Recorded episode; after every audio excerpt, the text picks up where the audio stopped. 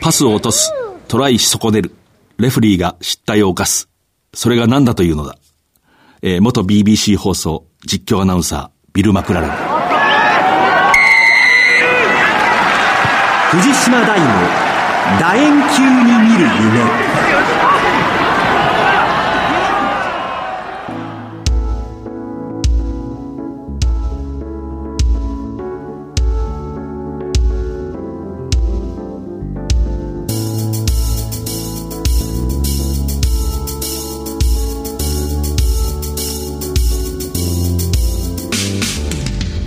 ばんは、スポーツライターの藤島大です。今日はこの後、スポーツ実況アナウンサーの矢野武さんをスタジオにお迎えしてお送りします。えー、まずはこちらから、えー、ラグビー U20 日本代表ジュニアワールドトロフィー初優勝。4月上旬、香港で IRB ジュニアワールドラグビートロフィー2014が開催され、えー、U20 日本代表は19日の決勝で同トンガ代表を35対10で破り、来年の上位大会への出場切符を手にしました。2019年ラグビーのワールドカップ日本大会に向けてジュニアジャパンを編成国際大会などで若手強化を進めてきた成果を、まあ、勝ち取った形です、えー、それではここで U20 日本代表のキャプテンを務めた帝京大学の松田力也選手の声が届いていますのでお聞きください。楕円球に見る夢をお聞きの皆様こんばんは。帝京大学ラグビー部の松田力也です。この度、香港で開催された JWRT 世界大会におき、トンガに勝ち、優勝することができました。プール戦では、ウルグアイに初戦で負けるという負けのスタートからだったんですけど、そこからしっかりその負けを生かし、ナミビア、カナダに勝ち、決勝ではチーム一丸となり、トンガに立ち向かおうということで、必ず日本に勝利を持って帰ろうというふうに、熱くチームを鼓舞し、自分たちが今までやってきたジャパンのアタッキングラグビーを80分間やり通すことができました。僕自身、キャプテンを通して、とても貴重な体験ができたと思います。そして来年は、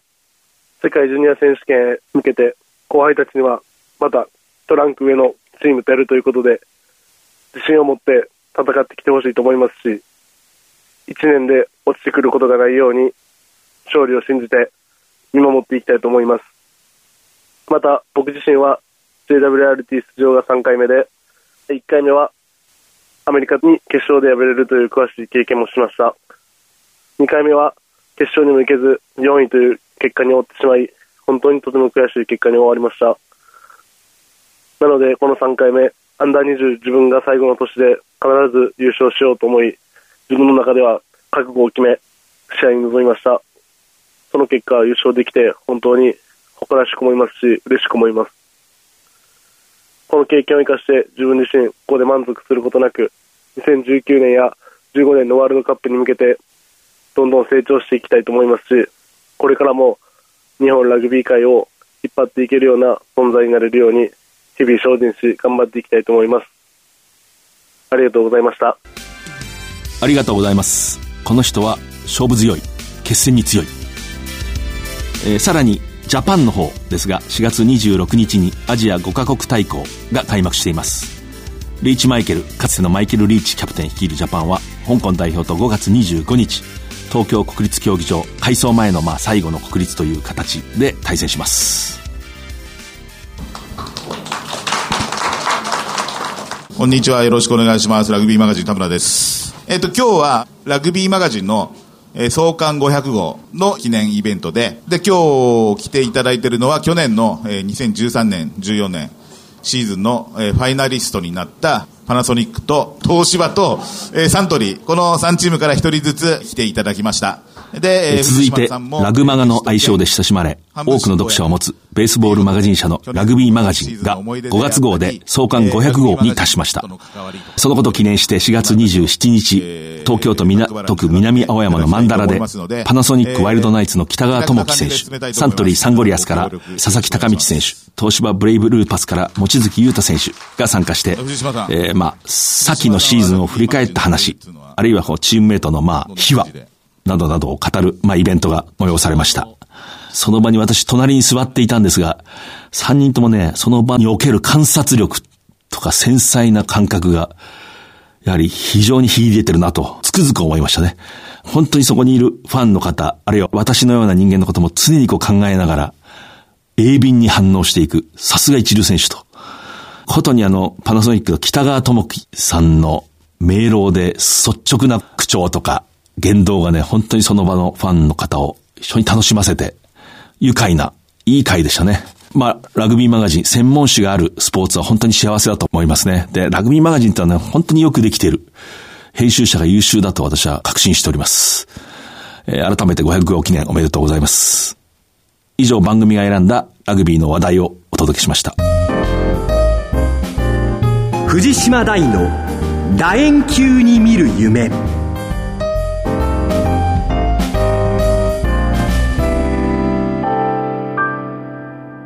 改めまして、スポーツライターの藤島大です。ここからはゲストにお話を伺います。スポーツ実況アナウンサーの矢野武さんです。ラジオ日経をお聞きの皆様こんばんは。はじめまして。よろしくお願いします。矢野さんはいわば同僚のようなところもあって、えラグビー中継を盛んに行っている J スポーツのでよくまあ、コンビを組んで、え試合を実況解説という関係で行ってるんですけれども、あの、とはいえ、矢野さんがどうしてラグビー中継のあの席に到達したのかというか、そこに現れたのかということは、実は私もそれほど知らないので、今日その話を中心に伺いたいと思います。矢野さんのラグビー歴は私が知ってる限りは、えー、愛知県名古屋の名城大学附属高校のラグビー部出身だと、はい、そこまでは知ってるんですけれども。はい。もうもともと、だからラグビーをやろうと思ったわけでもなくって、中学時代野球やってて、まあ、そこそこのチームだったんですけど、大府市の中学校で、で、高校に入って、名城付属に入って、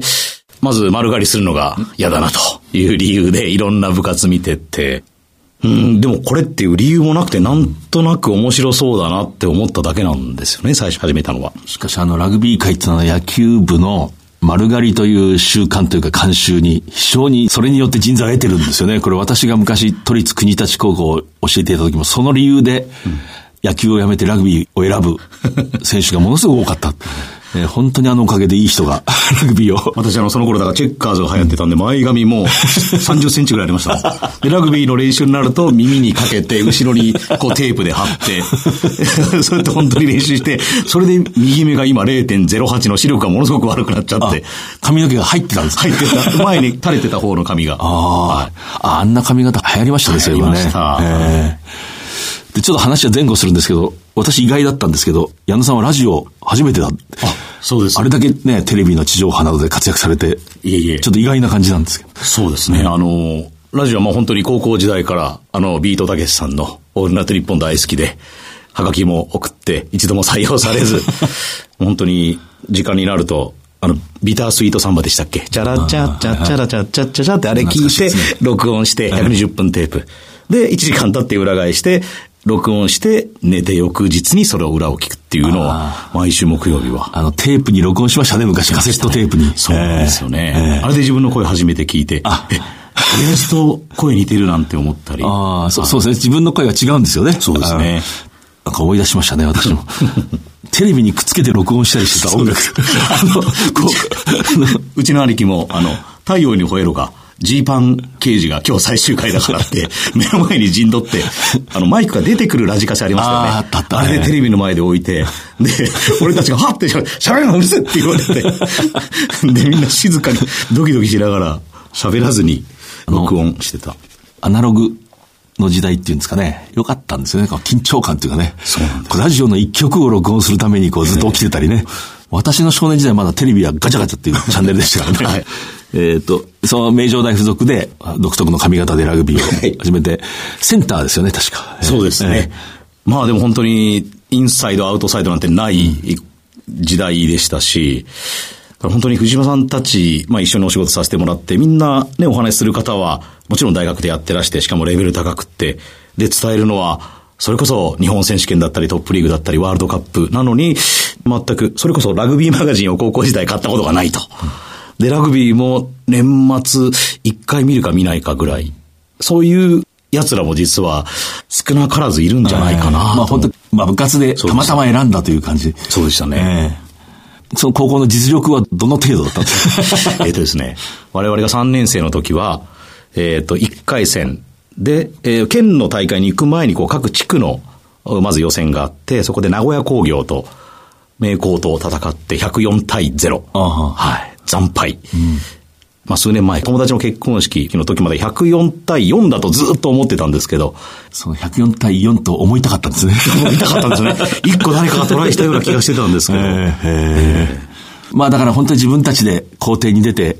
練習してるようなイメージですか？まあ監督もおられたのか。えっとね、コーチがその年から、名城大学から大学生がそのコーチで来ていて、もうその人との戦いだったり、喧嘩だったりみたいな、あーふてくされて、ええ。そう、合宿とかも本当に、菅平に2年生から行けるようになったんですけど、ゲームが多くなったんですけど、え1年生の時はもう単独の合宿だったんで、走ってばっかりで、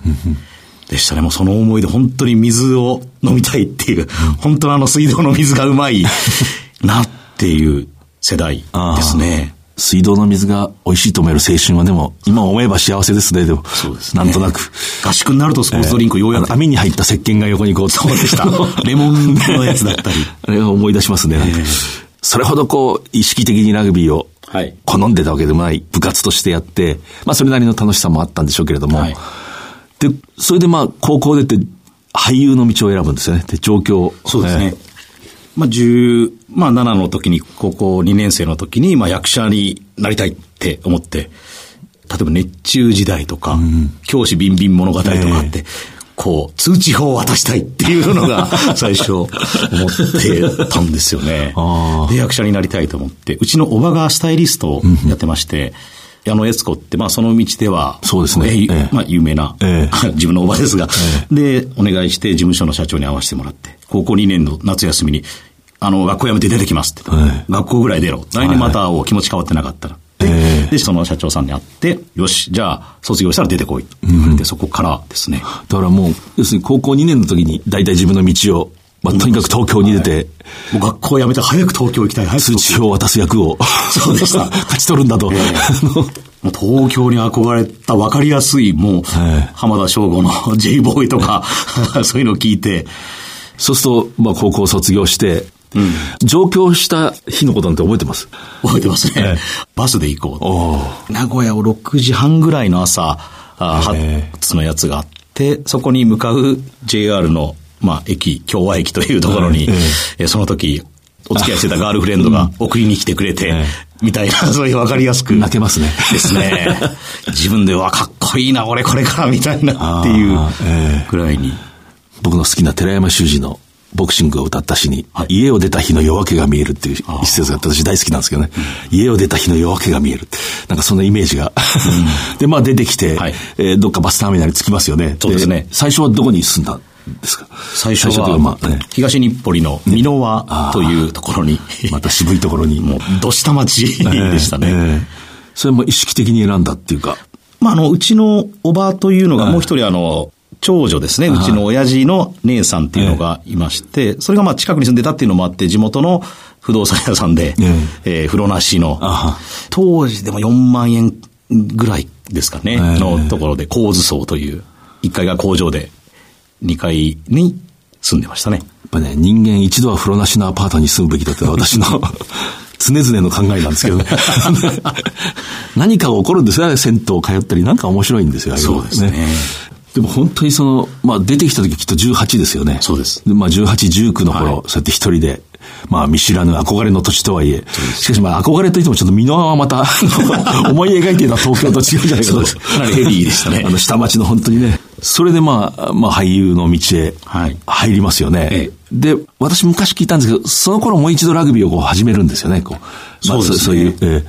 やっぱり友達もいないし、一人で、こう休みの日というか、ほぼ休みなんで仕事がないので、え本屋さん行って本読んでると、あ、ラグビーマガジンだって、ラグビーマガジン撮って、こう後ろ見ると、やっぱラグビーやりませんか？みたいなのがあったりとかして、ああ、玉川っていうところでラグビーも練習やってるんだみんな、と思った玉川一人で東横線乗って、ふらふら歩いて、あ、練習やってるやってる。あ、子供もやってる。こんな三人でやってるところもあるんだとか、え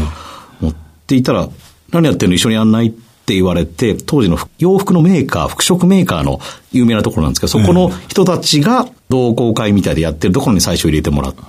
ちょっと練習やって2週ぐらい行って、で、その後、そのラグマガの、ラグビーマガジンのラグビーやりませんかのコーナーで電話して、ええ世田谷ラグビークラブっていうところはいはい。はい。草の根のラグビーをわざわざ電車に乗って見に行ったわけですね。最初ね。。寂しかっええたんでしょう、まあ一人ですもんね。そうですね。いや、これも私常々思うんですけど、やっぱり人間は青春時代に一回孤独になんなきゃ いかんというよく思うんですけどね。じゃあやっぱり一人になって思わずラグビーマガジンに手が伸びて、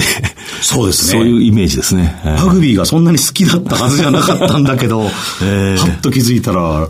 でしたね。ここで口で言うほど滑らかな道ではないんでしょうけど、はいしかし、まあ、俳優として少しこう、あの、大河ドラマに矢野さんは出てるんですよね。あ春日の局ね。春日の局の孫の役ですね。堀田正盛っていう役で。で、一発目で、正貞殿のことを父とも兄とも思っております。そのセリフが、正貞が言えなくって、ああ、もう正貞。ああ、なんか難しそう。これは向いてないと思って。あの、渡る世間は鬼ばかりにも、ね、出演されてる。そうですね。まあ、脚本が橋田壽学先生だったので、まあ、それもあって、でしょうかね、こう推薦していただいたのか、まあ、それで、そこの、お五条の藤田智子さんがやってた役の、まあ、ボーイフレンドみたいな役えでしたね、最初。それでまあ、その大河ドラマに出ている時に、まあ NHK の関係者が、そこでまたクラブを作った。そうなんですよ実はええええあのラグビーのクラブですね。そうで。す。大河ドラマの春日の局のディレクターの方が一番最初にディレクションしていただいた方が、同志社大学出身で、同志社の同好会みたいなのでやってたらしくて、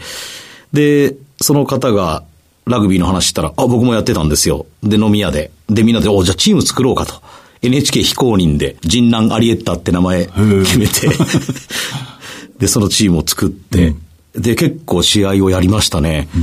まああの頃、こう東京にも草の根のラグビークラブが非常に盛んな時代で。そうですね。私もあの、スポーツ日本新聞ってところ勤めてて、はいまあ、スポーツ記者って結局日曜日が仕事なんで、ほとんど活動できないんですけど、一応ラグビーもあったんですよね。ええジャッカルっていう一部でね、ええ弱い軽いって書いて、ジャッカルっていう。ジャッカル新聞社にも結構チームあったんですよ、あの頃はね。結構テレビ局の方も多いですよね。うん多いです多いですええええその NHK の人南アリエッタっていう、ええもう私的な大河ドラマのチーム、草ラグビーチームの名誉会長っていうのが、春日の局の主演されてた大原玲子さんで、えー某医科大学とドロドロの赤土のグラウンドでゲームがあるときに、ええ今日は、玲子さんが来るぞと。名誉会長が来るぞと。で、試合やってる途中でハーフタイムでちょうどいらして、で、前半ドロドロになって、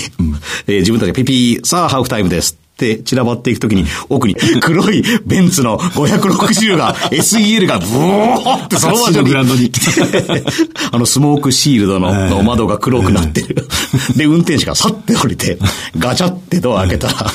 紫色の、ひらひらのやつを着た大原玲子さんが、たけしくんって手振って、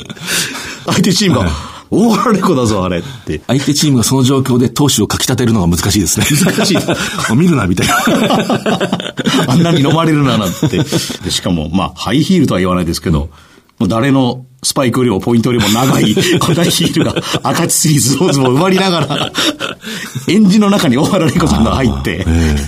で、行くぞ王だけやりましょうって言って、はい行くぞの声もちゃんと出してくれて、それで後半臨んで完勝したっていう思いがへありますね。幻のような、いい話ですね。ハイヒールが土のグラウンドにこう、埋まるっていう。突き刺さるんです。あの赤土に ズボズボズボって入って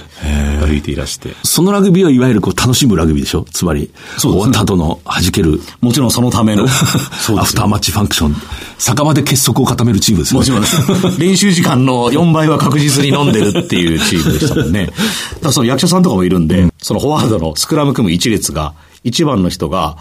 ロシアの方とのクォーターではい、めちゃくちゃ彫りが深くて、まあ、かっこよすぎるがかっこいいんですね。で、フッカーの人が、よく、まあ、いわゆるヤクザ役みたいなのやる人で目がギョロッとして髪の毛ツルツル全部剃ってて、え稲村ジェーンで頭にこうボタンの入れ 入れ墨を全面にこうやってた人なんですけど、で、今度3番が悪役紹介のまさに方で。でその一列、見た目最強ので、相手は最初なんだこいつらはって、で、組んだらもういてててててみたいな、そうでした、濃いメンバーでしたもん面白そうですね。ええ。まあ、そういう人たちとは未だに付き合いなんかあるんですか？そうですね、えー、でも本当あの草の根ラグビーの、いわゆるソーシャルライフっていうかこう、社交みんなでね、付き合って酒を飲むっていう文化確かにあの、80年代から90年代の途中ぐらいまで、本当にこう東京に根付いてた、思い出しますけれどもね。えー、えーあの、ゴールデン街なんかにもチームいっぱいありましたね。あ、そうでしたね。えー、よく誘われましたよ、それは。それでまあ、そこからなぜ今 J スポーツの実況席でラグビーを、もうこれもう一人で語ってください。実はですね、ここから先は本当にもう、こう、おこがましくって、まあこういう仕事をさせてもらってますけど、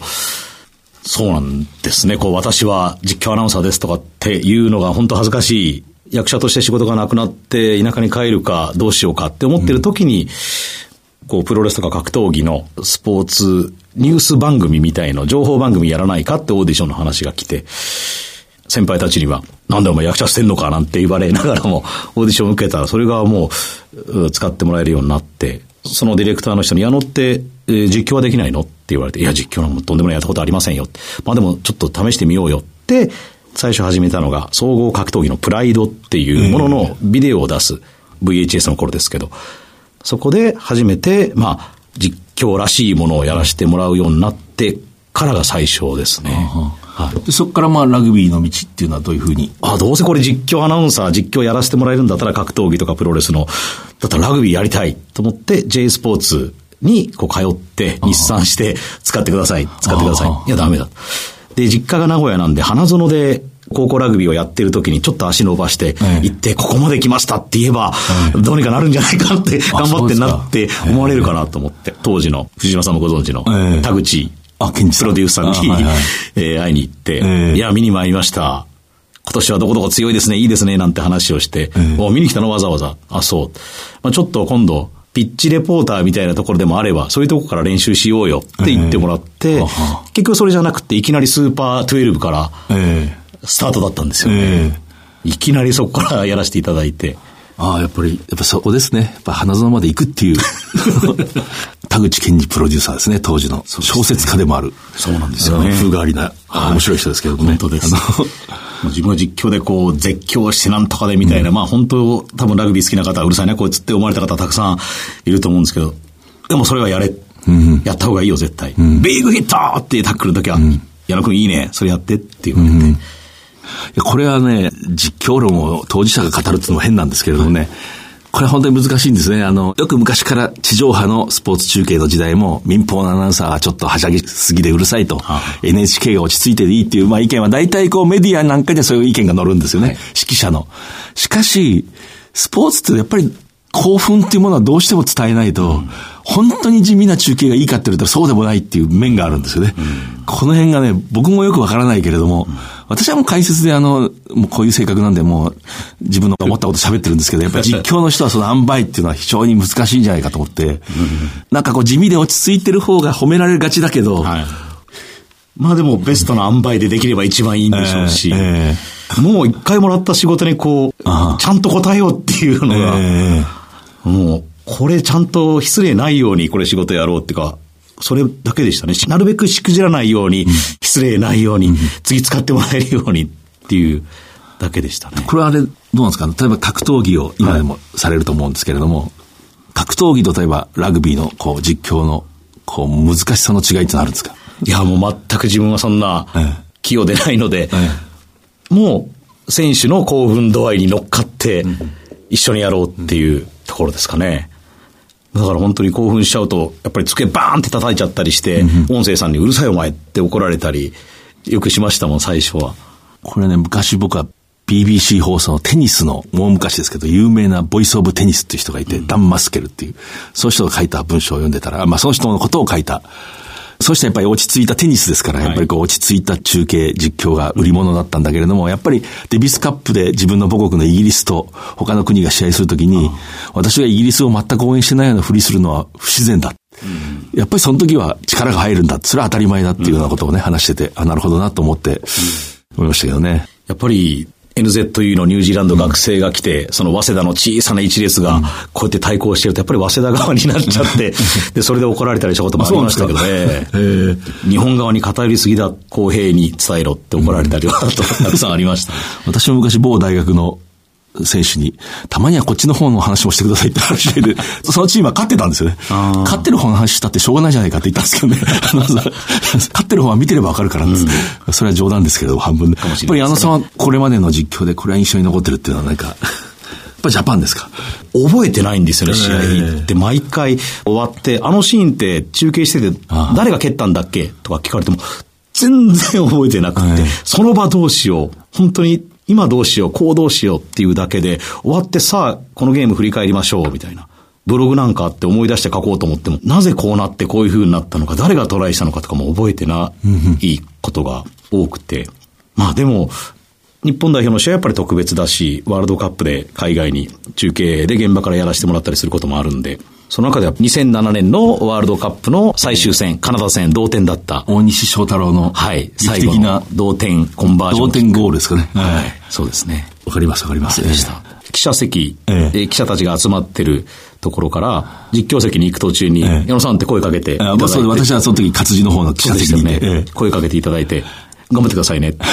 あれ？大さんあんまりいつもこういうことを言わない方なのにって、ひょっとしたら藤島さんもちょっとこう、気持ちが高揚してるのかなって思って、ねそれがなんかこう、なんていうかな、ニヤニヤしてくるというか、ゲーム始まる前、頬が緩んで、緊張とともに、こう、すごく頬が緩んで、で、放送席に座って、隣に、まあ、有名なラグビージャーナリストの小林慎六郎さんと、その時の前日本代表の監督の向井翔吾さん、はいはい、3人で、その時は中継したんですけど、始まる前に、誰ともなくスッて手を出して、こう3人こう握手を、た時は、よし、ジャパンは思ってないかもしれないけど、俺たちも一緒に戦うぞ、みたいな、いう気持ちにはなりましたね。それは本当に自然な感情ですし、そ、ね、それは見る人に自然に伝わって、こう全く悪いことはないなって私は思うんですよね。うん。ええ、やっぱり興奮っていうのは、スポーツの醍醐味ですよね、やっぱりその。例えば解説の方、相手の方が解説者がこう乗ってくれたらもうこっちが嬉しいみたいなっていう気持ちでやってるんで、でもあの、本当に実況者と解説者って顔も見ませんもんね。ずっとモニターと前を見てるんで。そええ、そんなに存在をこう感じないんですよね。そうですね。画面の方から感じるような音と。え、そうなんです、そうなんです。だからまず目離しちゃダメなんで、うん、我々そうですもんね。あの、同じ方向を見て、向かい合わせてないですもんね。うん、同じ方向を見て。私も解説が終わると、その試合のこと忘れちゃうんですよね。ぐーって集中して終わった瞬間にさっともう忘れてしまって。あ、そうですか。聞かれてもよく覚えてないっていうのよくある。どうやって記事が勝ったっけぐらいの時ありますよ。海外のラグビーなんか。点数なんてほとんど覚えてなくて、26対12、14それぐらいですよ、みたいなくらいしか。あれね、記者席で活字の仕事で見てるときはノートつけながら見るし、なんかもうちょっとね、こうやって書いてやろうって思いながら見るんで、はいはい、よく覚えてるし、組み立てながら見てたりするんですけど、えー、実況解説っていうのはもうもっと、その瞬間に試合してるような感じですね。そうですよね。本当こう、刹那の、えー、その瞬間出し切ろうすごくよくわかります。えー、例えば、宿沢弘明さんなんかはこう興奮してくると、まあ本当はタバコなんか吸っちゃダメなんですけど、タバコ吸い始めちゃって、で、自分はタバコ吸い始めたて、あの、フロアのディレクターの人に、はいざらはいざら缶を持ってきて、まあ、そこにこう、もうどんどんタバコを止めどなくチェーンでずっと吸い始めて、いいゲームだったんですね。もう、見始めて、イライラしながらもみ消して喋る、また火をつけて喋る。っていう、宿座さんの時もすごく、それが印象的ですね。でしたね。あの宿沢さんっていうのは、口調は冷静だけど、ものすごく燃えてるんですよね、あの試合中。火のもみ消し方がもう怒ってるっていうもみ消し方してて。うん、清宮克之さんなんかは今度、一度話し始めて、これ面白いシチュエーションがあったりすると、うん、あ、これはね、こうでこうでって始まると自分のもう、うん、そこの話がずっと続くんで、清宮さんもう今、選手の紹介のこうメンバー表が出てるんで、これ紹介したいんだけどと思いながらも、もう、これは清宮さんがね、喋っていただいた方が、あそうです絶対面白いから聞きたいだろうな、皆さんもって思うんで。清宮監督はね、僕も一緒にこう解説をしたことあるんです。やっぱり監督の目なんですね。南アフリカとどっか、スプリングボクスの試合でしたけど、ええ、スプリングボクスのナンバー8が、その日はたまたまある選手が出て、こう、ちょっとくねくね走るんですね。うん、そしたら、南アフリカの選手はくねくね走っちゃダメだってこう、うん言って、その後ずっとこいつは変えた方がいいってずっと言って、その話を。で、確かに彼がミスして負けるんですね。ああいうのはやっぱ監督の勘っていうか、うん、この選手はもう早く交代させた方がいいっていう、はい、ああいうの面白いなと思いましたね。うんえー解説者の方同士のコンビっていうのはあるかもしれないですよね。えー、こうこういうところのよく話していただく方とこういう部分がっていうのは。そうですね。えーやっぱり大畑さんなんかは、はいね私よく質問したくなるんですね。こう、例えば、外側が飛び出すディフェンスがあるけれども、あれは昔の流儀だと飛び出した人の背中に向かってね、昔の名人はこう飛び出してきたら帰って内側の選手がその飛び出してきた人の背番号に向かって走っていけば、はい。綺麗に裏に出られるっていうセオリーがあるわけですよね、ノウハウ。それはどうですかって聞いたら、それはね、今はね、そうは言ってもね、内側に人が5万といるから、そうもいかないんだって、ここういう話ってのはやっぱりプレイヤーの実感なんですね。理論的には正しいけれど、現代ラグビーはもうインターナショナルマッチだと2メーターぐらいのやつが4、5人立ってるんだと。ああいうのはやっぱりこう、なるほどって思うようなことありますよね。ええそうですね。で、今度また高校ラグビーの花園大会になると、またちょっとね、こう意識を、やっぱりこのプレーは良くないんじゃなくて、やっぱりなるべく次元気出るような解説の方もそうだし、我々もそうですけどね。だから例えばこう、ああ、やっちゃったってノックオンだったら、いい場面で、で、その時にカメラがでもその子、選手を映すじゃないですか、ええ高校生。その時、私が名前言っちゃうとでも悪い時のシーンで名前言っていいのかな？笑い話になるのに15年ぐらいかかりますからね。そうなんですよね。本当先日もね、あの、ユーミンのノーサイドの、ええその元になった天理高校と大分舞鶴のゲームの、あれも今だからきっとこういい話でしょうけど、その時はキャプテンは落ち込んだでしょうし、あれ実況の方はどう言って言ったのかなって思いますもんね。花園を解説してると本当にもう、特に1、2回戦の苦戦してる側のチームなんかもう、もう普通にタッチ蹴らないで、もうとにかくボールみんな手で持てよって思いますね。せっかく花園にいるんだから。藤原さんがちょっとポツってよくそういうことを言われるの、ああ、今話さない方がいいのにな、とか、ああ、蹴らない方がいいのにな、みたいな、ポツって。でもそういうこと言っていただけるような風に放送がなればいいなっていうふうに思いますね。そうだ、年に一回あの、福井県のケーブルテレビが制作している高校の決勝っていうのにもう数年前から偶然周りに回って、こういう仕事があるけど、受けてくれませんかってお話が来て、もともとはこう、福井県内のこう地上波のテレビ局が中継してたんですけど、そこがもう手放しちゃったと。小さい2万世帯ぐらいしかないところの、えー若さケーブルテレビっていうところが、えええー若狭高校と若狭東高校、もうこの十何年かずっとこの二つの顔合わせなんですけど、決勝が。敦賀工業、若狭、若狭東、この三校だけの県の予選の決勝を毎年実況させてもらってるんですけど、本当に福井の若さの聡明戦っていう、ふ うに銘打って、いつもやってるんですけどね、これだなっていう、これはありますね、ラグビーの。若さケーブルテレビ。そうです。泣けますね。チャンネル O です。TBS から若さケーブルテレビまで。そうですね。その年なんか最初やらせていただいた時はワールドカップの決勝戦をやって、帰ってきて、次の最初の仕事が、そのいいですね福井県の決勝戦やらせていただいて。同じですもんね、ラグビーって。本当ですね。ある意味ワールドカップの決勝と、若さ対決は一緒なんですよね。あれがまたラグビーの面白いところで。やっぱりリーグ戦じゃない戦いの良さがラグビーってもろに出ますね。こうやっぱり体ぶつけるからでしょうけど。さあ、ここまで藤島大さんにお話を聞かれていた私ですけど、居心地がとても悪く、逆にご質問もしたいんですけど、本来の姿に。そうですよね。本当はこちらの方が楽で。藤島さんは、例えば私もそうですけど、その前のゲストの方も、三宅選手もそうだし、ええ後藤監督も、そして山賀さんも、え田村編集長も、どういう基準でゲストの方を呼ばれたんですか？なんですかね、他のメディアとちょっと違うラジオという、ちょっとさらっとしたことよりも、まあ、変な人ですね、要するに。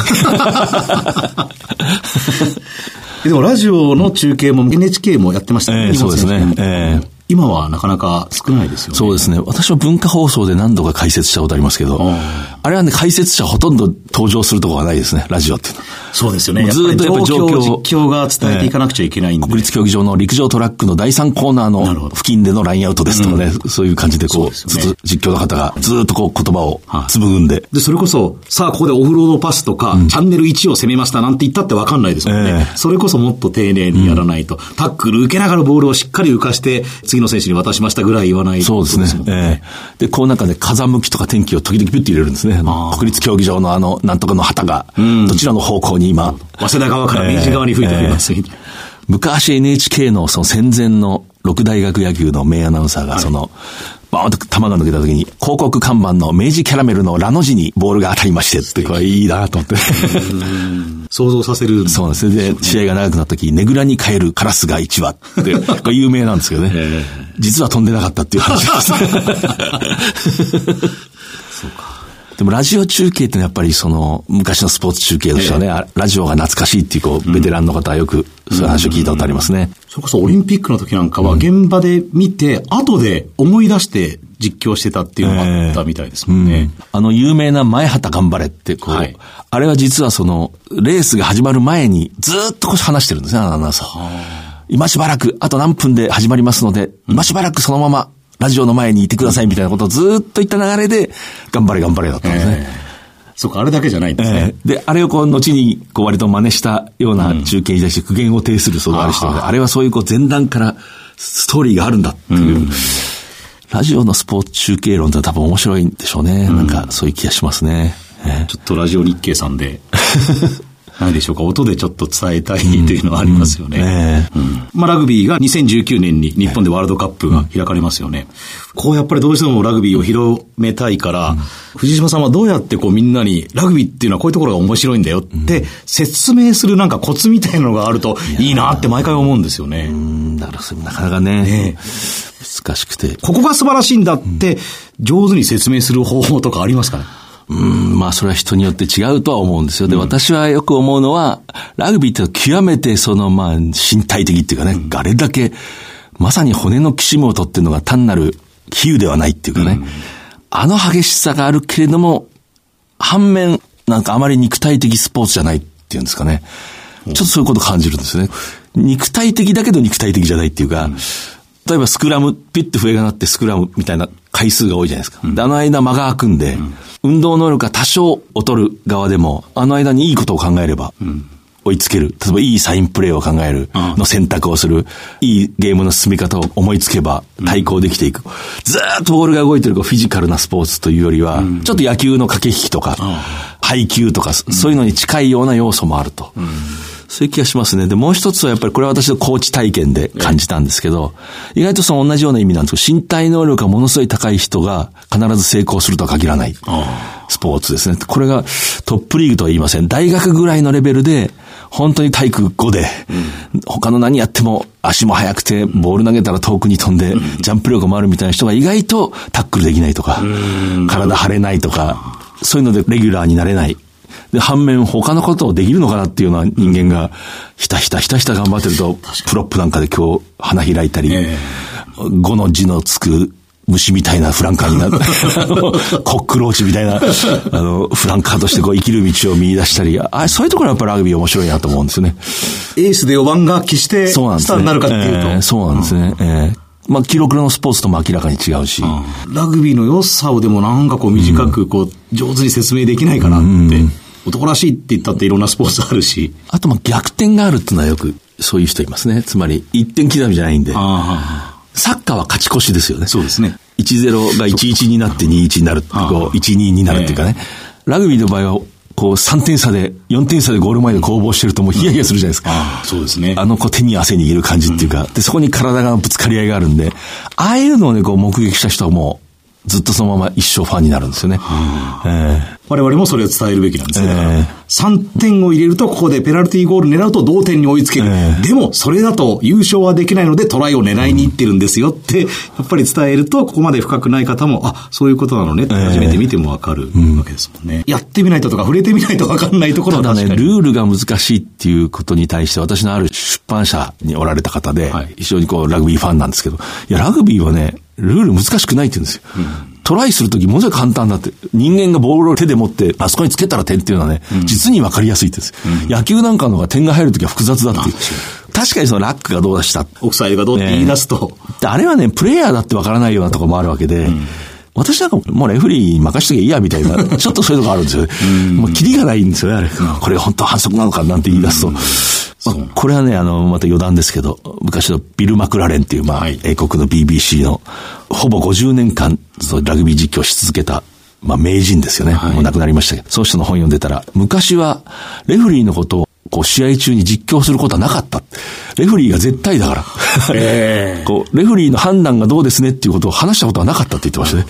昔は。レフリーの笛が鳴ったらもうそれが決まりだった。うん、で昔のビデオ見てると、国内の試合でもレフェリーが吹くと、反則トレードが全く気にせず、さっと10メーターこう下がる場面がありますよね。なるほどなと思って。7人制ラグビーもコアチームっていわゆる上のグレードのところに行けるし、で、U20、20歳以下も今度そうですよね、上のカテゴリーに。まあ、あの二つは続けて朗報が、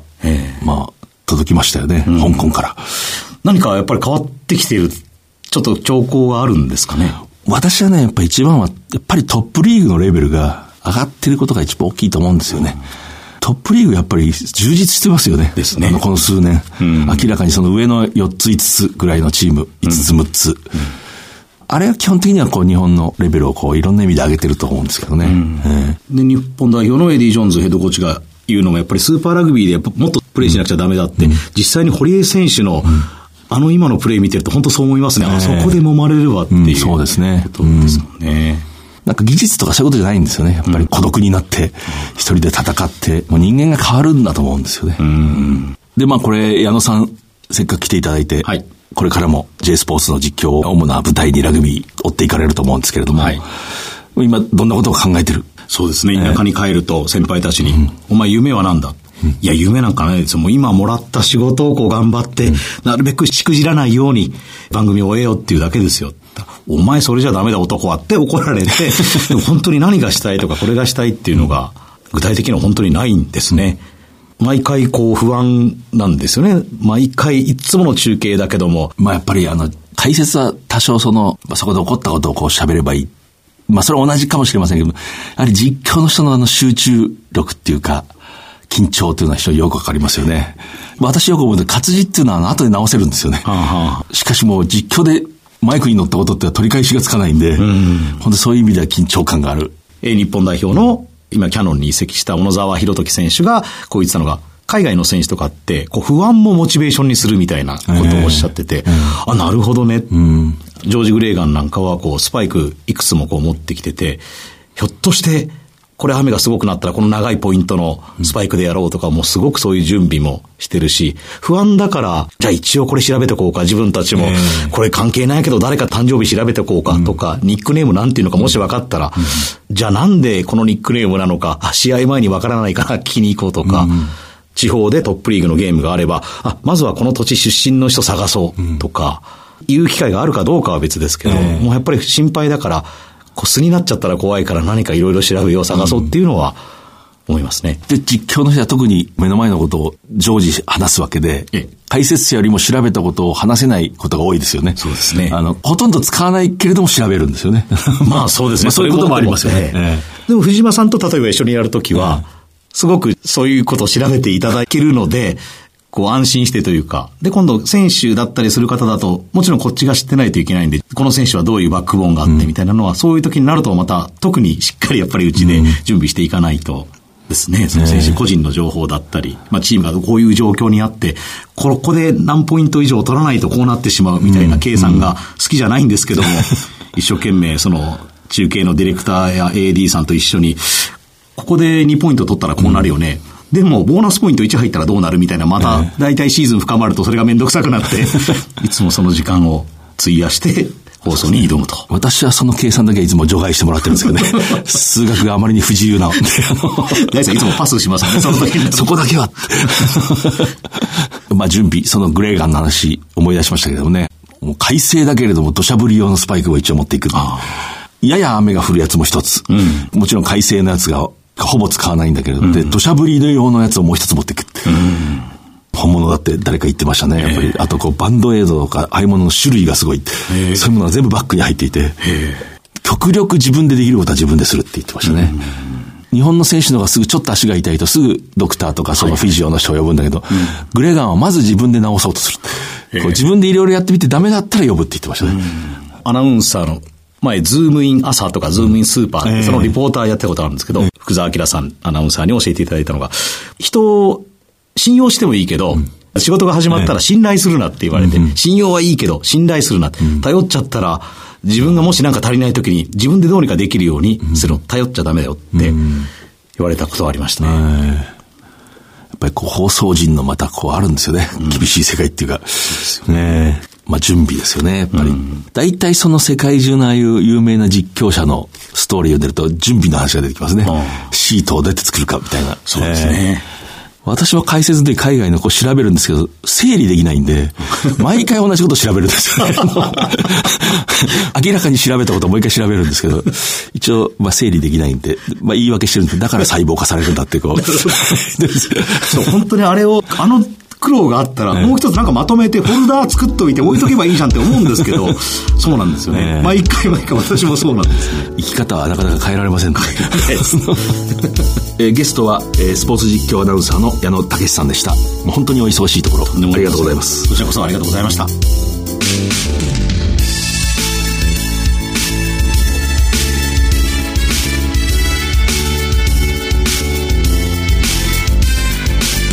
え冒頭の言葉。パスを落とすトライし損ねる。レフリーが失態を犯す。それが何だというのだ。これはビル・マクラレンというラグビー実況の世界の、まあ、王様。かつての王様ですね。もう亡くなってますけれども。半世紀ほぼ50年にわたって BBC 放送のラグビーの、まあ、主たる試合を実況した人です。でこの言葉はかつてラグビー選手でもあったマクラレンが戦争中イタリア戦線にまあ送られてそこで1500ものこう死体を見る、え、そのことによって人生観が変わったという、まあ、発言ですね。それまでラグビーが非常に頭の中の多くを示していたけれども本当の人間のその凄惨な死というものを目撃した時にまあラグビーはラグビーなのだということですね。というまあ境地に達したと。そして彼は世界一のコメンテーターになるわけですね。もう一つ彼の自伝に書いてある言葉で全てを書き記し必要がなければその全てを使わないっていう言葉があるんですけどもこれは彼がその実況放送のために作る資料のシートの話なんですね。ビル・マクラレンのシートっていうのはもうこの世界で有名でありとあらゆることが小さな字でこうびっしり特大のシートに特製のシートにこう書いてある書き込んである。例えばレフリーが途中で足を痛めて退場することの前回のケースはいつだとか。急に移るかもしれないスタンドにいる役員の名前だとかその人がかつてどこのポジションだったとかそんなことまでぎっしり書いてあるんですね。しかしそのうちの95%ぐらいは使わないんだっていうのを新聞のインタビューで答えたのを読んだことあります。つまり全てをそこに書き記すんだけれども必要がなければその全てを使わないと。これ非常にまあ自戒を込めて言えば私のような仕事をしている者にとってある意味厳しい言葉。厳格な素晴らしい言葉だと思います。ビル・マクラーレンの放送っていうのはつまらない試合を彼が実況すると面白い試合を他の人がやる1.5倍面白いって誰かが書いたのを読んだことありますけれどもあとこうラグビーのワールドカップがだんだんそう商業化されて BBC が放映権を取れなくなった。その時英国国民はどうしたか。テレビのボリュームを絞って BBC ラジオでビル・マクラレンの声を聞きながらその画面を追ったと。まあ、それぐらいの人ですね。でその時当然、まあ、高額で遺跡を持ちかけられたんですけどもね。ビル・マクラレンは私はこう世話になった曲は、離れられないと。とどまったと、いう人です。最後の放送2002年だったと思いますね。ウェールズ戦でしたね。ウェールズの試合カーディフのウェールズの試合、えー、本当に7万人の観衆が放送席に向かって立ち上がってスタンディングオベーションを送ったという、まあ、感動的な場面がありました。準備を怠らない後悔のないように準備を怠らないけれどもラグビーは所詮ラグビーなんだ。これはなんか仕事の姿勢として極めてえ鋭い正しいそういう感じがします。最後にこの番組は放送の翌日オンデマンドとポッドキャストを配信しています。4月からこの番組は毎月第1日曜の夜9時半から放送しています。なお翌週の日曜夜9時半に再放送もあります。ラジオ日経のこの番組のウェブサイトからは番組のご感想などをお送りいただけます。それではまた藤島大でした。